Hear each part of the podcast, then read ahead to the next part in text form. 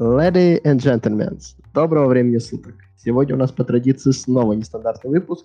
Сегодня будем учить Андрея каверзными вопросами про крипту. Долгое время обходил эту тему для себя стороной, так как по-прежнему есть вопросы, на которые хотелось бы услышать ответы. Если вас также не дойдут руки постичь глубинный мир монеток и токенов, присоединяйтесь. Будет интересно. И начнем мы наше обсуждение этой каверзной темы с первого вопроса. А если мы рассматриваем биткоин или какую-то другую монету как платежное средство и не более. Почему тогда такой рост? Почему он так сильно объявляет, э, объявляет инфляцию? Или у него такой хороший курс к девальвации там других валют, условно, доллара и рубля? Ну, смотри, на самом деле тут ситуация, ну, она... Нету одного конкретного ответа. Да, биткоин — это платежное средство. Там есть смарт-контракты, но они крайне ограничены, и их использовать не особо интересно. Но биткоин — это валюта, которая не зависит от государства. Она международная, она не может как-то дополнительно сделать эмиссию. В этой валюте, опять же, так как вначале появился только биткоин, а потом начали появляться другие децентрализованные валюты на основе биткоина или использующие схожую технологию, то биткоин стал таким неким, ну вот, золотом в мире криптовалюты, как вот у нас сейчас доллар, и все страны держат доллар. Вот биткоин — это, опять же, примерно то же самое, как дефолтная такая валюта в мире криптовалют. Поэтому конкретно биткоин, да, он является всего лишь платежным средством, но, тем не менее, это платежное средство, оно не контролируется государством, оно относительно анонимное, его можно использовать в любых рамках, и поэтому оно имеет свою стоимость. Окей. Тогда, если мы договорились, что криптовалюта — это платежное средство, то с точки зрения инвестиций это инвестиция общая. То есть мы же как-то несколько раз поднимали такую тему, что инвестировать там доллары, евро, юани — это бессмысленная затея. А, поэтому объясни, пожалуйста, есть ли разница с точки зрения инвестирования между валютой и биткоином? Ну, смотри, на самом деле, да, есть. И, наверное, одна из основных таких разниц это то, что биткоин, он децентрализован. То есть, если мы берем какую-нибудь юань, доллар, берем какую-нибудь валюту какой-нибудь страны, неважно какой, то в целом там всегда есть инфляция. Дело в том, что инфляция — это хорошо для экономики. Если в экономике не будет инфляции, то экономика не будет развиваться, и она будет просто потихоньку стагнировать. То есть люди начнут откладывать деньги, потому что эти деньги, соответственно, э, в будущем могут стоить еще больше денег, и поэтому люди начнут больше откладывать и меньше тратить денег.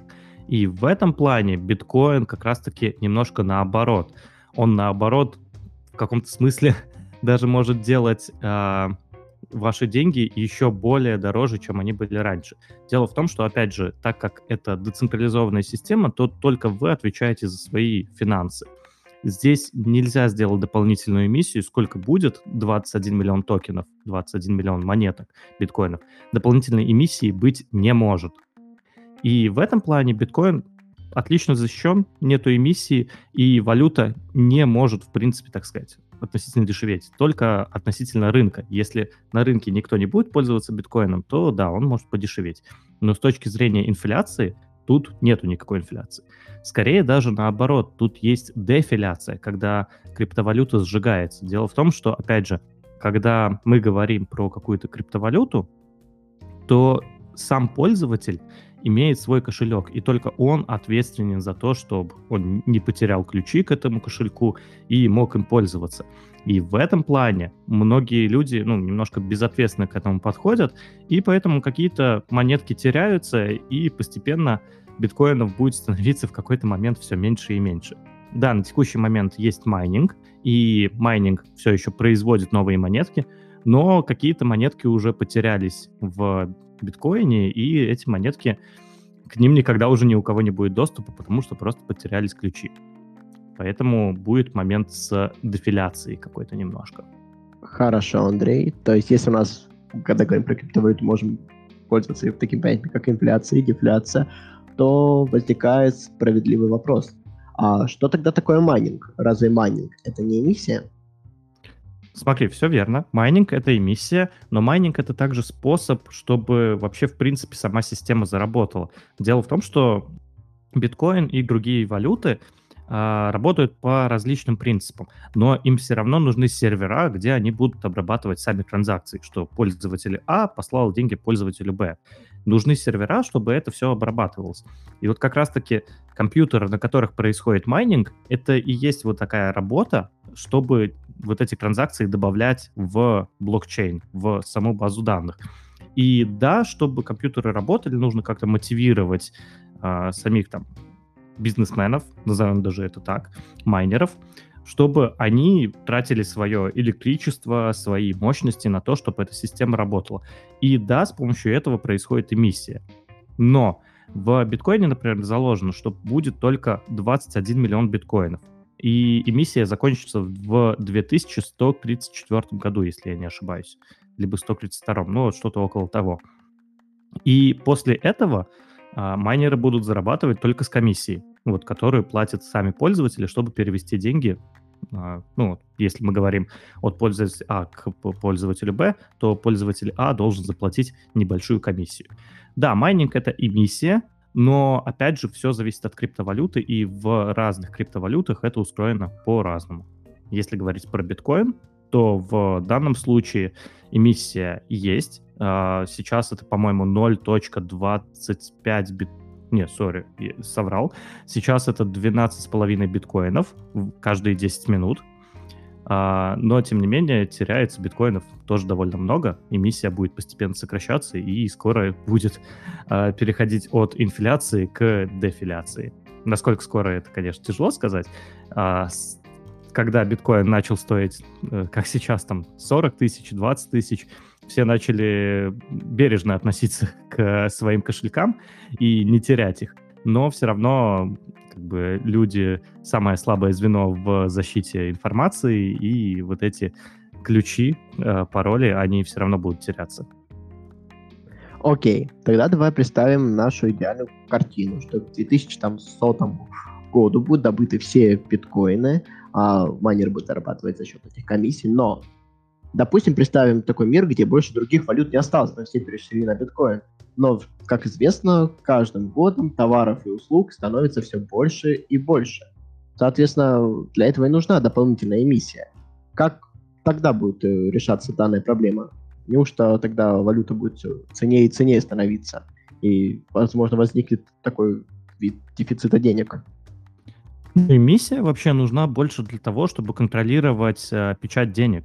То есть вот опять же сейчас вот произошел коронавирусный кризис, да, и ФРС США начал просто печатать деньги, то есть просто начал э, делать эмиссию новых денег в экономику, чтобы просто поддержать рынок. Это не то, что делается, когда становится больше товара, нужно больше денег. Нет, это делается просто, чтобы контролировать э, инфляцию, чтобы контролировать принципе финансовую систему, потому что у центробанков есть не так много рычагов давления. Это эмиссия денег, это ключевая ставка, под которую они дают процент э, банкам. И, по сути, это вот два основных таких э, рычага, за которые Центробанк дергает. То есть он может там, либо выпустить больше денег, либо подправить ключевую ставку. Да, понятное дело, он еще может начать скупать активы, там много чего этого всего можно делать, но вот из основных вот только два. И я забыл, на самом деле, к, чему, что за вопрос был. Давай я повторю тогда вопрос, потому что ты не совсем мимо шел. Смотри, инфляция в любом случае а, сопровождается да, с процессом эмиссии, но эмиссия сама по себе это важный процесс, потому что в мире капитализма с каждым годом становится все больше товаров и продуктов. И нужно как-то удовлетворять, чтобы деньги сами по себе там вечно не дорожали. Это будет немножко странно, это может привести к дефициту денег. То есть если раньше, когда расплачивались там ракушками, мехами и так далее, возникала такая э, проблема. Сейчас же мы можем представить такую картину, что, допустим, весь биткоин добыт, 21 миллион биткоин, он распределен между всеми участниками рынка и, посто... и постепенно меняется. Но денег-то больше не становится, а продуктов и товаров может становиться все больше и больше. Ну, на самом деле, а, продукты и товары просто будут, опять же, дешеветь, но и биткоин, он э, делится очень хорошо. Если у нас брать, допустим, 1 доллар, то он делится только на 100 центов. и больше он не делится. Да, в каких-то банковских там системах э, хранятся там и тысячные доли центов, это стандартная ситуация, это нормально. Но сами люди пользуются только вот там, один цент, это одна сотая доллара. И в биткоине можно на текущий момент делить до восьмого знака после запятой. Это называется один сатоши. То есть 0.0000001. То есть там куда меньше э, вот эта сумма, и как бы вот этот один сатоши, э, это по сути, ну сейчас там цена одного сатоши, по-моему, там равняется трем копейкам российским, если я не ошибаюсь, там что-то около того. И в целом э, это не супер большая проблема, просто будут пользоваться, ну, не валютой биткоин, будут пользоваться сатоши, вот этими маленькими частями биткоина. Это всего лишь Окей. вопрос, как это называть. То есть большой разницы это не дает. Окей. А, тогда как будет в целом выглядеть э, мир биткоина, если мы все будем пользоваться им? как будет меняться его цена, как будет происходить этот самый процесс, кому, как и сколько мы будем платить комиссии. Ну, на самом деле, тут, наверное, никто на текущий момент нормально тебе не ответит. Дело в том, что, опять же, зависит от того, как правительство будет регулировать криптовалюту. И какие-то правительства могут вообще запретить криптовалюту. На самом деле, сейчас я склоняюсь к тому, что вряд ли это будет. Просто сейчас у меня точка зрения немножко поменялась. Дело в том, что если, допустим, США запретит криптовалюту, условно, и какой-то там, а, не знаю, европейский мир, допустим, запретит криптовалюту, ну, окей, а другие а, страны начнут пользоваться криптовалютой и будут за счет этого больше денег получать, то есть зарабатывать за счет того, что там майнят эту криптовалюту, и опять же между странами там обмениваются без а, доллара США. Это куда дешевле, куда надежнее и куда проще, нежели использовать доллар США и быть зависимым, как это происходит сейчас. Поэтому я думаю, что США не, ну и вообще страны, они не будут пытаться вот именно запрещать полностью. Да, им, конечно, странно, они не знают, что сейчас с этим делать, но вот что конкретно они это с этим будут делать, не знаю, скорее всего, начнут э, легализовывать, то есть мы будем платить налоги с майнинга, и, скорее всего, мы будем, соответственно, использовать какой-нибудь крипторубль, который для нас ничем не будет отличаться от того, что используется сейчас. То есть какие-то банковские карточки будет примерно то же самое. Окей. Тогда давай перейдем плавно к тему инвестиций в криптовалюту. А если мы поговорим о том, что у нее есть такой процесс, как дефляция, и она не все время а, обесценивается как валюта, то тогда, соответственно, это можно заработать. Но от чего зависит цена криптовалюты, естественно, помимо биржевых спекуляций? Ну смотри, на самом деле, вот то, что я сказал про процесс дефляции, он, э, ну, он органический. Просто люди теряют доступы к своим кошелькам и, соответственно, теряют доступы к криптовалюте. Сейчас такого процесса дефляции его пока что нету. То есть пока что есть майнинг и есть какая-то эмиссия, но в будущем, опять же, будет постепенный процесс дефляции именно из-за того, что люди сами будут терять эти доступы. А, что касаемо цены, на самом деле на текущий момент она действительно спекулятивная и зависит именно от того, кто что нахайпил, э, то и вкупил. Сейчас на текущий момент чисто спекуляции. Хорошо. Тогда давай представим, что мы с тобой хотим создать криптовалюту 10% коин. И решили, что вот мы произведем ее эмиссию, установим какое-то количество, условно, там 10 миллионов единиц. Как она будет распределяться после ее создания? И как мы привяжем ее, во-первых, к каким-то реальным товарам, то есть как этот процесс в целом происходит? Не пузырь ли это будет? Как сделать ее не пузырем? Ну смотри, зависит от того, что ты будешь делать. Например, э, есть такая криптовалюта USDT. И вот многие гадают, пузырь это или нет. Что вообще произошло? Вот что это за криптовалюта? Есть компания, а, к сожалению, я не помню, как она называется. Они решили создать э, криптовалюту Tether и э, дать гарантию, что на каждый доллар в этой криптовалюте они будут давать доллар Э, реальный. То есть можно будет легко обменять доллар в криптовалюте на доллар реальный. И это хорошо сработало. И они по факту, можно сказать, увеличили свою капитализацию в два раза. То есть смотри, у них, допустим, было условно 100 долларов, да, они создали 100 долларов виртуальных в криптовалюте. И просто эти доллары могут продать кому-то за биткоины. И в итоге у них получается капитализация 200 долларов. То есть они из ничего создали еще 100 долларов и в два раза увеличили свою капитализацию. И вот это довольно интересный момент. А, что касаемо вот конкретно, а, что это будет не пузырь или что-то еще, все зависит от компании, которая выпускает вот конкретную криптовалюту. Если ты этой компании действительно доверяешь, например, опять же, как там Тон и Telegram от Паши Дурова, либо э, Facebook и криптовалюта, я забыл, как она называлась, как, которую они хотели сделать. Э, в общем, как они хотели какую-то криптовалюту сделать, я не помню, к сожалению, как она называлась. В общем, суть в том, что, опять же, э, если ты вот этим разработчикам доверяешь, что они не кинут тебя, сделают все хорошо, не будет багов в коде, то окей, тут, э, значит, э, можно доверять этой криптовалюте. Если тут пришли какие-то левые люди, ну, есть возможность, что тебя надурят. Точно предсказать как бы никто не может. Если мы возвращаемся к моменту создать свою криптовалюту, там 10% коэд, да, то в данном случае есть на самом деле много вариантов, как это можно сделать с технической точки зрения. Во-первых, можно просто пойти на биржу Waves. Э, это русские ребята разработали криптовалютную децентрализованную биржу, и там буквально за один Waves можно создать криптовалюту, которая сразу будет торговаться на бирже. И это буквально там 40 долларов, 20 долларов. Не знаю, сколько сейчас эта криптовалюта стоит, одна монетка, но это относительно дешево. Уже готовая инфраструктура, готовые биржи, и сразу это отличный вариант для того, чтобы создать криптовалюту. Но редко этим пользуются. Обычно либо пишут свой блокчейн, то есть как э, биткоин с нуля написанный, вот также могут написать свой блокчейн. А, но самый частый момент — это создание контрактов на эфириуме и других подобных платформах.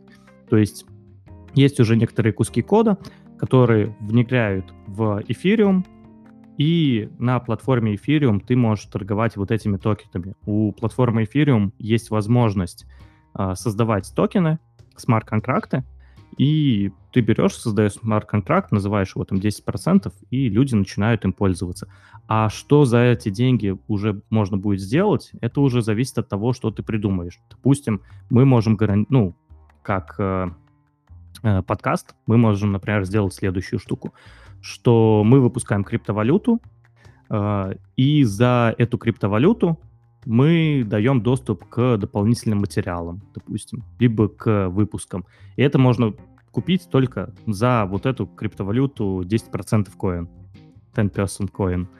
И, соответственно, люди будут покупать эту криптовалюту, чтобы купить что-то у нас, там, мерч, послушать подкаст или что-то подобное. Но все равно это такая децентрализация и централизация. В этом большого смысла у нас нету, потому что мы все равно центральная площадка, к которой ведет вот эта децентрализованная оплата. То есть мы точно так же можем и долларами принимать. Но в теории мы можем так сделать, и опять же много проектов так именно и делают. Окей. А когда был создан какой-нибудь такой громкий проект, ну, к примеру, тот же биткоин, вот был изначально создавался он. Как определили, что именно 21 миллион э, будет э, в целом максимальное количество биткоинов. И в какой-то момент вот выпуска было какое-то уж ограниченное количество. Ну, допустим, если ты точно знаешь, ты можешь, конечно, сказать, меня поправить, ну, к примеру, это было 2 миллиона биткоинов. И как они были распределены сразу между участниками рынка? Или находились только у одного человека в руках, и он там уже дальше распространял эту валюту с помощью каких-то своих товаров и всего прочего?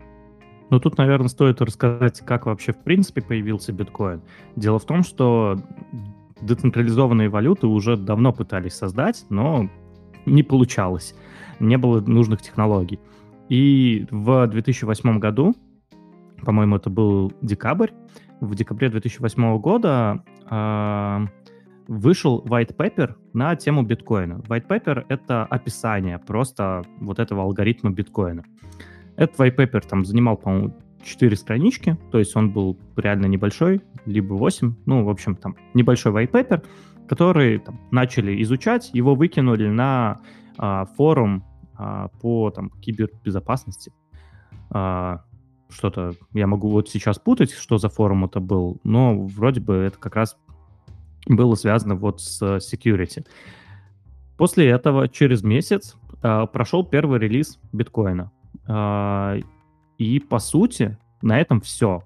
Э, можно сказать, что тут биткоин запустился. То есть первый разработчик, Сатоши Такамото, до сих пор никто не знает, кто это такой.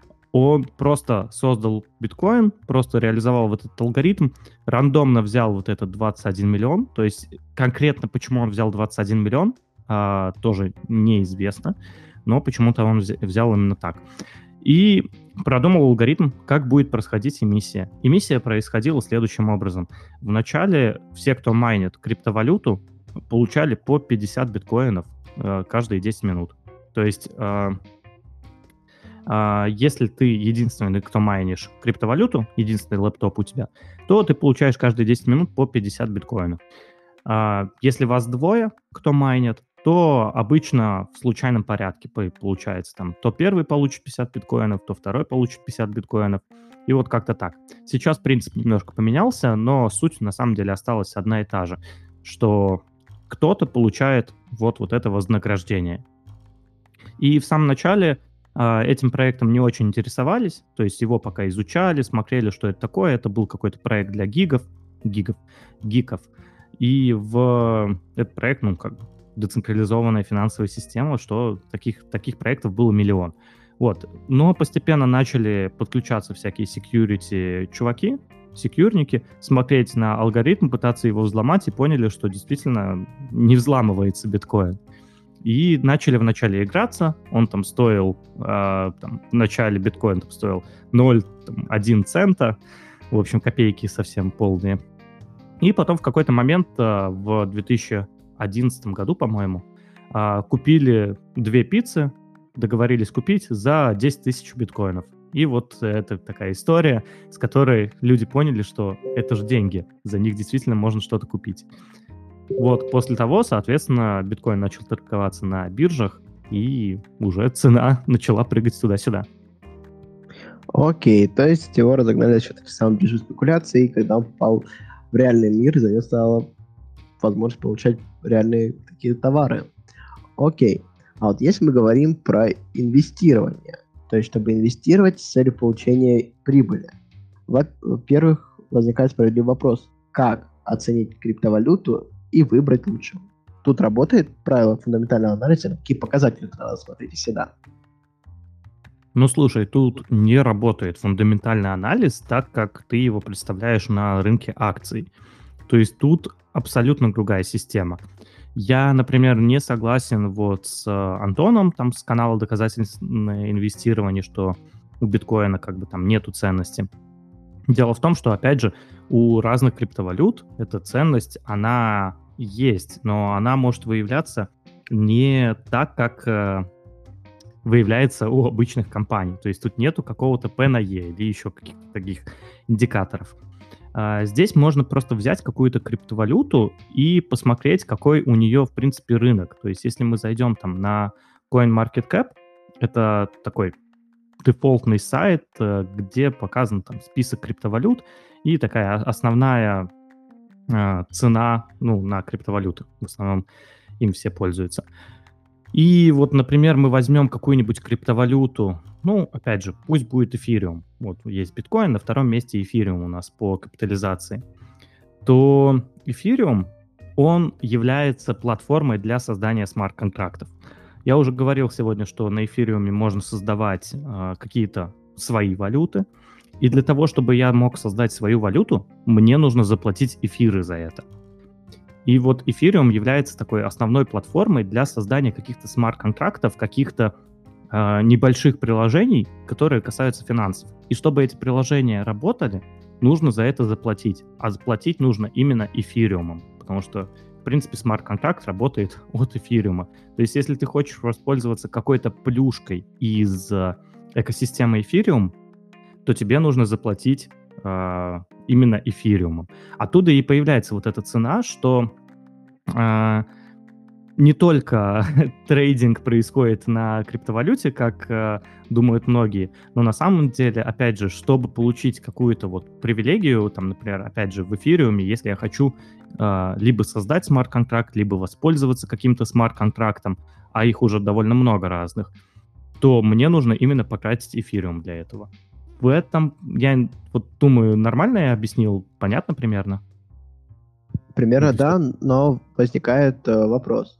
Хорошо, смарт-контрактами, в принципе, можно хорошо пользоваться в мире IT, но если мы перейдем это на более реальный пример, условно, покупка квартиры, а, там, так понимаю, смарт-контракт работает по принципу «если да, то», то есть э, стандартный алгоритм. А, как и вообще есть такая возможность запрограммировать условно, что если мне переводят столько-то денег, то квартира переходит в права этого человека. И, э, так это будет примерно работать, или я что-то неправильно понимаю? Ну, на самом деле, ты сильно упростил вот эту систему, если да, то что-то сделать. А, дело в том, что смарт-контракты в эфириуме, они, такие технические слова сейчас скажу, а, полные по тьюрингу. Это означает, что на смарт-контракте можно написать абсолютно любую программу, абсолютно любой сложности. А, хоть даже там, не знаю, Windows написать, там, операционную систему, что угодно можно на этом смарт-контракте условно написать. А, я, конечно, сейчас преувеличил, никто, естественно, так делать не будет, но сам факт. А, и тут нету только вот одного условия, если то, то сделай то. Там прям полноценные приложения есть. И по поводу того, что ты спросил, а, еще в 2018 году, даже в 2017, наверное, я думаю, а, была такая байка про криптовалюты, что что бы ты ни сказал, э, это уже реализовал Сбербанк в России. То есть Сбербанк э, очень плотно э, изучал возможность криптовалют. Я сам общался с отделом, который занимается разработкой в Сбербанке по поводу криптовалют.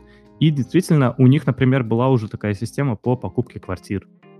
А, проблема была в том, что именно на законодательном уровне эту систему нужно утвердить, чтобы а, она была э, легализована. А вот тут уже много проблем. То есть тут именно проблема не технического характера, а именно, э, так сказать, юридического. И в этом плане, да, вот такие вещи спокойно ложатся на криптовалюту, и это будет ну, знаешь, намного лучше, чем это реализовано сейчас. Потому что сейчас э, я до сих пор слышу истории, когда квартиры продают там по два раза. Я имею в виду, что вот продается квартира, и ее одновременно продали двум разным людям, и мошенник заработал на этом двойную стоимость. А кто-то один потратил деньги и не получил квартиру. С криптовалютами такого нельзя будет провернуть. Окей. Да, это своего рода огромная привилегия. Хорошо, с криптовалютами мы разобрались. Напомню, что многие криптовалюты э, диверсифицируют. Там в целом большой выбор инструментов. Есть и более или менее надежные криптовалюты, которые привязаны к каким-то реальным активам. Есть достаточно волатильные криптовалюты. То есть тут можно собрать диверсифицированный портфель. Хорошо, условимся на том, что мы, как обычный рядовой человек, начали доверять э, криптовалютам. Но можно ли доверять платформам? И если да, то каким? Где выгоднее покупать и безопаснее всего хранить криптовалюты? Угу. Ну, смотри, на самом деле тут такой, э, как бы это сказать, э, не криптовалютный путь немножко. Дело в том, что, опять же, криптовалюты, вот вообще пропагандируется то, что вы будете владеть своими финансами. То есть, если мы говорим про текущую систему, то у нас в основном это банковская система, когда деньги лежат в банках, именно банки владеют вашими деньгами. То есть, если им что-то не понравится, они могут вас заблокировать и даже там чуть ли не выплачивать вам деньги. Да, в основном это все решается, и можно там как-то отсудить деньги и все вот в этом духе. Но, тем не менее, деньги хранятся на счету в банках на текущий момент, в основном. Опять же, я говорю сейчас про обычных людей. И криптовалюта — это пропагандировалось изначально, что как наличность. То есть вот оно у вас есть, и только вы можете этим владеть. Вот криптовалюта, если у вас есть приватный ключ, то есть некоторый файлик э, к, с доступом к вашему счету, то вы можете, соответственно, владеть своими деньгами, которые вот есть на вашем счету. Если кто-то получит доступ к этому файлику, то он получит точно так же доступ к, вашему, к вашим деньгам. Вот. И это одновременно и хорошо, и плохо. Хорошо это потому, что вы действительно владеете своими финансами. Плохо это то, что если вы потеряете доступ к этому файлику, то вам уже никто ничем не, не поможет, вы не сможете восстановить свой кошелек. И в криптовалютном мире есть как централизованные биржи. Это, например, KuCoin, Binance, Bittrex, Poloniex. Их на самом деле очень много. Есть э, и децентрализованные биржи, например, Waves. А, есть еще, ну, есть еще несколько. Я, к сожалению, не помню сейчас уже, какие там еще есть. В общем, э, и в централизованных биржах вы не владеете, опять же, своими деньгами. То есть это примерно то же самое, что храните деньги в банке, когда банк владеет вашими деньгами, и если с банком что-то случится, то вы потеряете доступ к своим финансам. А, но в случае с банком а, есть гарантия от правительства. Например, в России вы можете получить э, миллион четыреста, если с банком что-то случится. А, а в... Ну, да. А, а конкретно в криптовалютном мире тут гарантии никто не дает. И, соответственно, гарантия — это только, как это сказать, значимость биржи, что ли, то есть ее авторитет непосредственно на рынке. То есть тот же самый Binance, он считается так надежной криптовалютной биржей, это самая крупная сейчас криптовалютная биржа, им просто незачем сейчас там брать и а, исчезать. То есть у них хороший рабочий бизнес, и им незачем воровать деньги. Хотя в теории они могут это сделать. Просто взять, сказать, все, мы не работаем, там, закрыть сайт, у- уехать куда-нибудь, там, условно, на Багамы и попивать э, пивасик.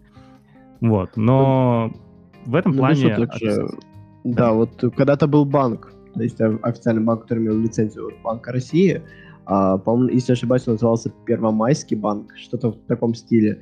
И вот ровно так и поступил банк. Поэтому, если даже банкам доверять нельзя, то что можно говорить о как бы, довольно сомнительных вещах, которые некоторые из которых даже не централизованы.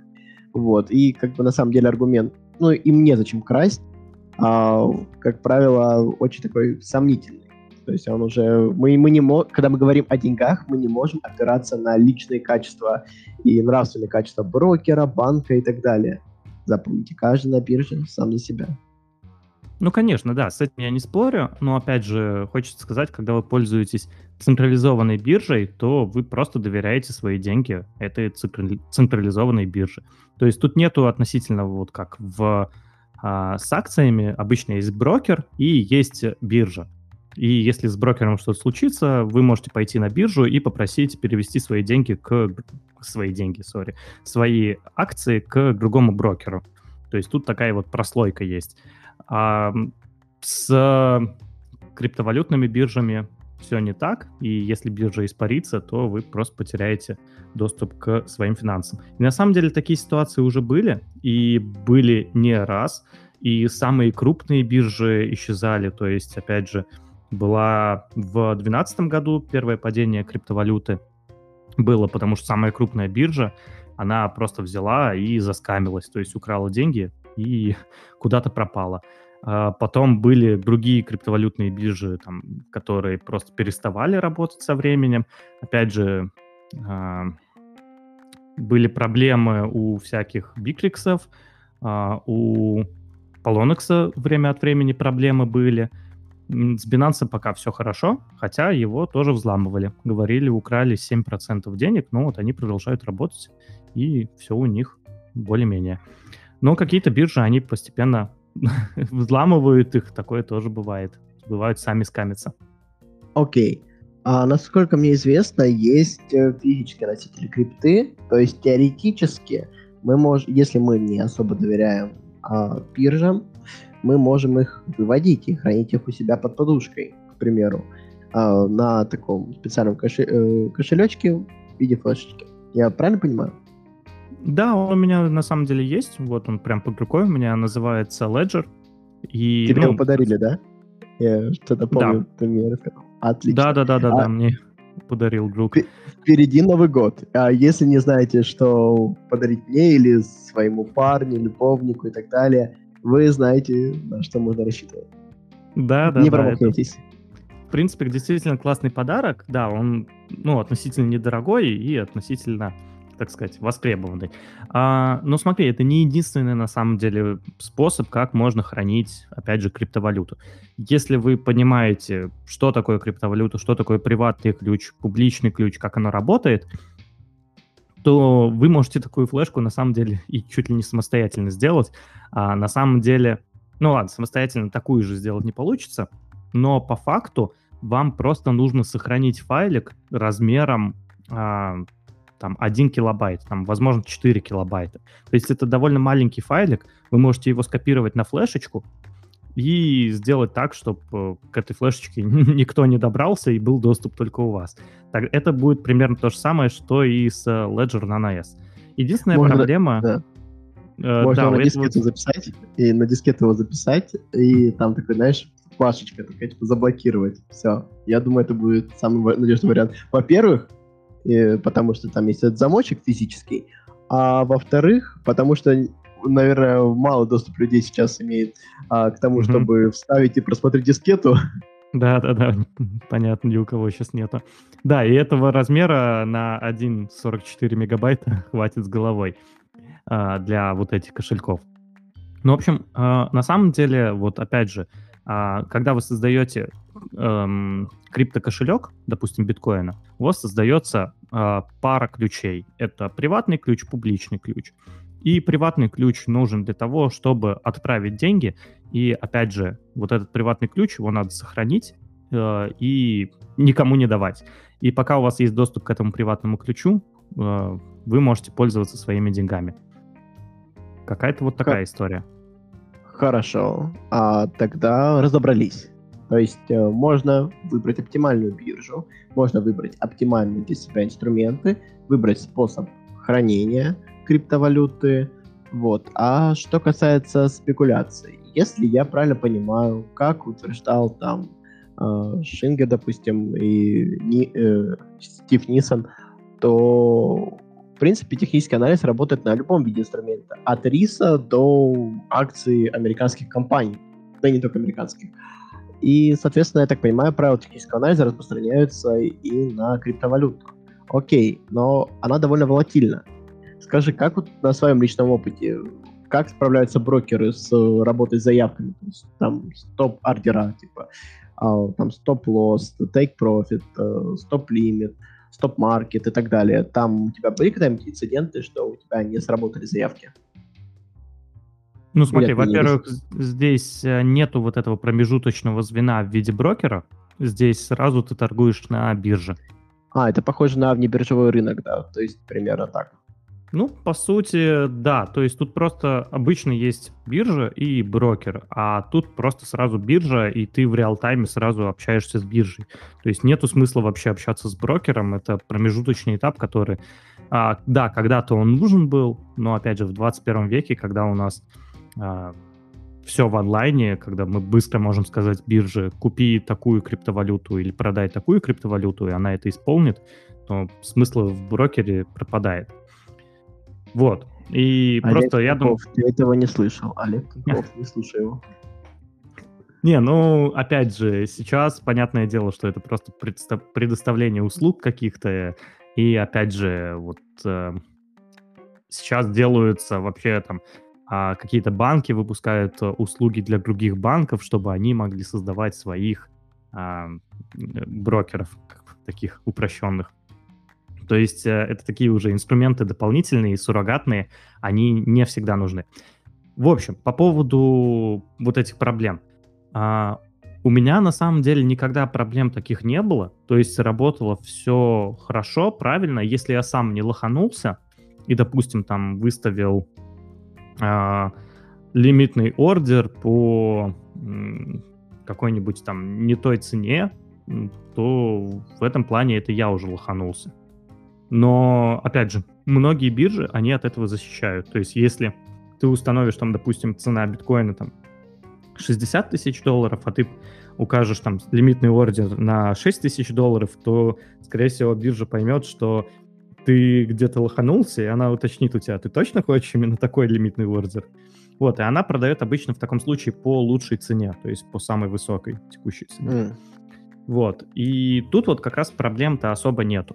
А бывают проблемы с проскальзыванием, то есть когда есть стоп-лимит ордер, и, соответственно, у нас а, заявка срабатывает, но происходит проскальзывание. То есть вот тут такие ситуации бывают, но они бывают и на обычной бирже, тут ничего не поделаешь.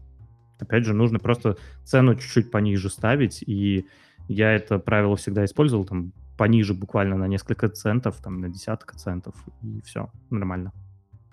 Хорошо. Тогда финальный вопрос на бис. Андрей, во-первых, даже два финальных вопроса на бис. Во-первых, э, скажи нам честно, прямо и по-простому, чтобы каждый работяга сразу понял, во-первых, какая биржа, на какой бирже торгуешь ты, какую нашел ты оптимально для себя, во-первых, по комиссиям, во-вторых, по надежности. Мы, ну, конечно же, снимаем с Андрея всю ответственность э, за его решение и что перепроверяете за Андреем, но мы, нам интересно услышать его мнение. Угу, да, я тебя услышал. Ну, на самом деле, тут ничего сильно интересного не будет. Э, я рекомендую криптовалютную биржу Binance. Э, ссылку оставлю в описании. Она будет реферальная. Бонусы будете получать и вы, и я. Поэтому регистрируйтесь там по ссылке, чтобы получить дополнительные бонусы. А, но я перепробовал, на самом деле, в свое время много бирж. Э, и, и Polonex, и Bittrex, и... Блин, я назвал только две. На самом деле, я сейчас э, открою просто список этих бирж и скажу, какими я пользовался. А, Кракеном пользовался, Кукоином, HobbyQ, Bitfinex, Jomani, Bitstamp нет, э, а, OKX, Polonex я уже говорил, Bigrix я уже говорил. А, так, ну, в принципе, наверное, из топа да, все, наверное, на этом все. А э, Хибу Корея, ну да, это Корея уже, это неинтересно. В общем, да, пользовался децентрализованными биржами, такими как Waves и... Я забыл вот второе название биржи, как была BitShare. Да, BitShare она называлась. Вот, пользовался этими биржами. Ну вот, в принципе, вот этими всеми перепользовался. А, и могу сказать, что Binance э, на текущий момент занимает первое место по капитализации и объеме, так сказать, э, сколько денег она э, проворачивает. И на самом деле могу сказать, что вот если мы берем э, Binance, то у нее объем за 24 часа на текущий момент 31 э, миллиард долларов. То есть она э, за э, сутки наторговала на 31 миллиард долларов. На втором месте Cubase Uh, Coinbase. Cubase, sorry. Это кубанский филиал. Да-да-да, Cubase немножко другой, это софт для э, музыки. Окей. А на втором месте Coinbase, и Coinbase а, имеет а, объем торгов 7 миллиардов. То есть это в 4,5 раза меньше, чем у Binance. На третьем месте уже FTX, и это дочерняя биржа от Binance, и она имеет объем 4 миллиарда. То есть Binance, он сильно впереди всех остальных бирж, и на текущий момент, ну, через нее проходит, ну, там, наверное, больше 50% всех торгов. Хорошо. А, мне очень нравится твой еврейский лайфстайл. Я задал вопрос, ты ловко интегрировал реферальную ссылочку. Но при этом всем это не реклама, э, не реклама данной биржи. Вся ответственность остается исключительно на вас. И если что, Андрей может подать по шапке лично. Так вот. Не, на самом деле, просто действительно, я Binance пользуюсь с момента появления данной биржи. Меня вначале очень сильно смущало то, что эта биржа, когда появилась, она появилась в 2017 году, я начал торговать еще в 16 То есть какой-то новый игрок, а я уже наслышал, опять же, о том, как биржи эти появляются и слопываются, как мыльные пузыри. Я к ней очень осторожно отнесся в самом начале, но попробовал. И да, сейчас я могу сказать, что это лучшая биржа и по функционалу, и по объему, и по возможностям, опять же, даже вот сейчас у меня есть там проблема, там, израильские банки не все любят, и у меня там проблема, не могу какие-то деньги перевести из одной, там, даже в Россию переместить не могу, как там часть средств. И опять же, в Binance я могу просто использовать израильскую карту, никаких проблем. И, ну, там есть проблемы с объемом денег, которые я там в, mm. пытаюсь закинуть. Вот, то есть там буквально тысячу баксов он уже не хочет закидывать, там по 500 приходится закидывать. Вот, но тем не менее есть такая возможность, это приятно. То есть на других биржах такой возможности тоже не было. Сейчас, наверное, появляется, но опять же, самая лучшая пока биржа вот эта. Ссылка в описании. Отлично. И второй вопрос, который, наверное, мучает не только меня, в этом я уверен. Мужик, скажи нам, что с твоим криптоботом? Где новости? Ага, так смотри, ты пропустил момент, э, ты не ага. участвовал в выпуске, где я объявил, что э, мы завязали с криптовалютным ботом и сейчас делаем новый проект. Да, тебя тогда не было, мы с Женей тогда обсудили. А, да, дело в том, что произошла такая ситуация, что мы делали это криптовалютного бота, и он не оправдал наших ожиданий. В принципе, э, ничего страшного не было, ну вот я взял команду, которая была в криптовалютном боте, и мы сейчас делаем новый проект. А, пока не готов его озвучивать, но вот когда будем готовы, тогда и озвучим проект довольно интересный. Что ж, самолет тоже полетел с первого раза, и самое главное, что Андрей не отчаивается. Экспериментирует он исключительно на своих деньгах, и если что, всю данную активность и историю вы можете найти в нашем телеграме-канале э, по ссылочке. Также по ссылочке в описании вы можете найти наш Patreon, куда мы выкладываем после шоу. Там вы найдете а, наши периодические встречи на балконе, а, за сигареткой, наше обсуждение каких-то второстепенных тем, мат, рок-н-ролл, все как мы любим. С вами был подкаст 10%. Делал сегодня я, ваш покорный слуга Костя. До скорой встречи, увидимся через неделю. Всем пока. Всем пока.